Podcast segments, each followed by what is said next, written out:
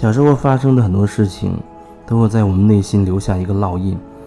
不管你相不相信，那个烙印它都会产生它的影响。就像你在湖里丢一颗石子一样，它的涟漪会一波一波荡漾开。但是思想当中，它们不像水面，它有各种阻力，它就好像它会无限的这样波动开去，波动开去。那个波动在你的人生成长过程当中，它会演变成很多很多你所遇到的事件。那些事件它都是围绕着最初的那个烙印所展开的。就像有人他在婚姻当中失败多次，情感当中啊男女朋友那关系里面也很痛苦。其中有一部分很大一个因素，可能就是小时候跟他父亲的、跟他爸爸的关系有问题。比如他觉得他爸对他不好，没有像一个父亲一样给他，呃一些所谓温暖或者关注，甚至两个人还发生冲突，甚至是一些很激烈的冲突。那冲突一直烙印在心里面，以至于冲突之后，他很难再对他。父亲打开心扉，说一些真心话，而一直带着一种抵触的一种一种情绪在里面。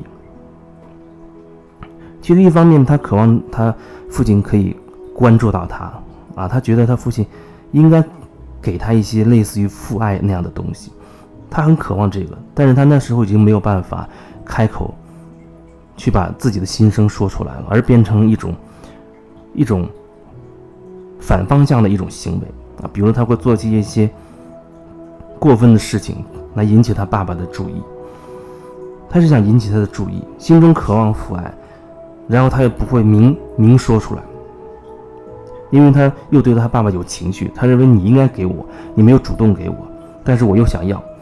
那怎么办？我就做一些事情挑衅你，挑衅你，然后碰你的底线，让你一次又一次的注意我，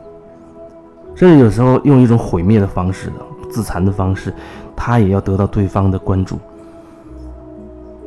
看起来后面的人生跟小时候经历好像没有什么牵扯，因为后面长大了，自己独立了，跟他父母也不在一个城市了。但是你会发现，她在亲密关系当中谈男朋友的时候，哎，还会发生类似的东西。谈着谈着，一开始好像没问题，后面就变成他觉得对方不主动。不关注自己，然后还会有很多矛盾，他会有很多情绪，认为对方怎么怎么不好，但是他又不会明确说我要什么，他会做一些刺激对方的事情，引起对方的注意。一开始可能还好，对方还能忍受，可是时间久了，对方忍受不了，那可能就要分手。那这时候这人他可能就要用一些极端的手段，比如说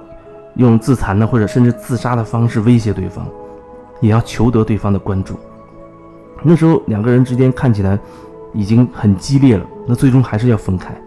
再遇到下一个关系，还如出一辙，啊，甚至进入婚姻关系还是变成这个样子。他没有办法真实的对对方表达出他渴望的那份关怀、那份温暖、那份爱，而一直以来用一种自我伤害或者是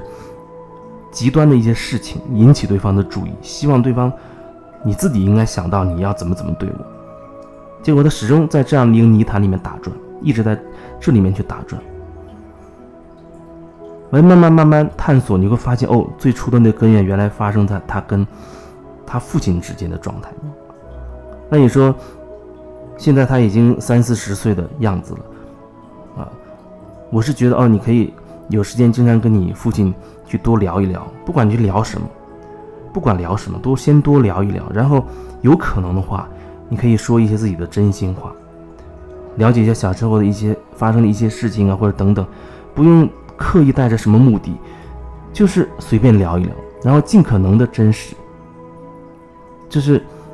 我对他的一些一些建议吧。后来始终卡在一个部分就是，他没有办法如实的。去，比如告诉他爸爸说，他小时候其实很渴望他的拥抱，或者渴望父爱、渴望温暖等等。那样的话，他永远没有办法开口，他没有办法开口。然后一到这个点，他就忽然觉得自己变得很坚硬，觉得自己整个人就变得很坚硬，然后莫名就会有情绪。好在他现在多少可以觉察，他会意识到哦，自己冒出情绪来了，到那个点就开始变坚硬，冒出情绪来了，就像用话去怼别人，然后很自然的那个肩膀就开始紧张，后背就开始紧张了，好像就准备开始攻击、开始防御等等。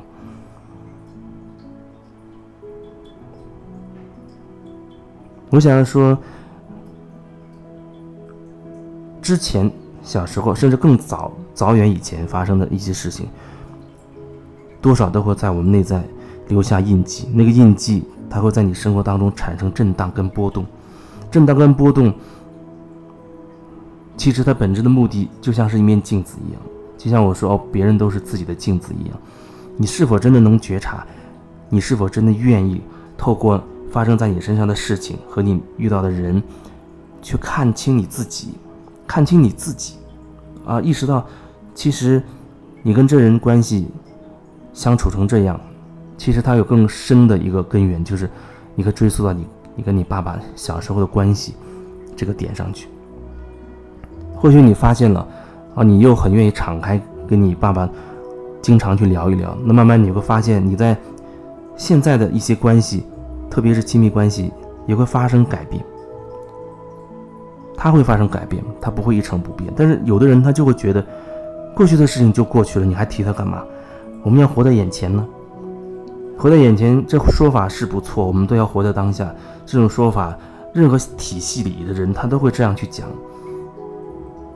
然后这种说法对于很多人，他就会真的跟过去切断关联。可是过去的你难道不是你吗？过去的你受了委屈。它产生的涟漪，就像蝴蝶效应，它会波及现在的你。你如果你不愿意承认也没有关系，你会在你实际生活当中继续再遇到类似的东西，直到有一天你愿意真的去面对自己，愿意面对自己内心伤、内心深处的那些所谓伤痛，然后一切才会开始开始有变化，开始有转机。没有什么东西是说绝对没有办法去改变的。再顽固的一个人，只要他真心愿意改变，我觉得一定会有方式，一定会有方法可以转变。虽然说本性难移，但是我觉得，就便就算是本性，它也是可以改变的。因为对我来说，我也改变了很多好像很本性的东西，一步一步走来，我会发现哦，有些好像已经是我性格，所谓我的个性上的东西，现在已经变得跟之前已经完全不同了。所以我会说，就算所谓有本性难移这样的说法，但是我觉得本性还是可以改变的，只要你愿意，一切就皆有可能。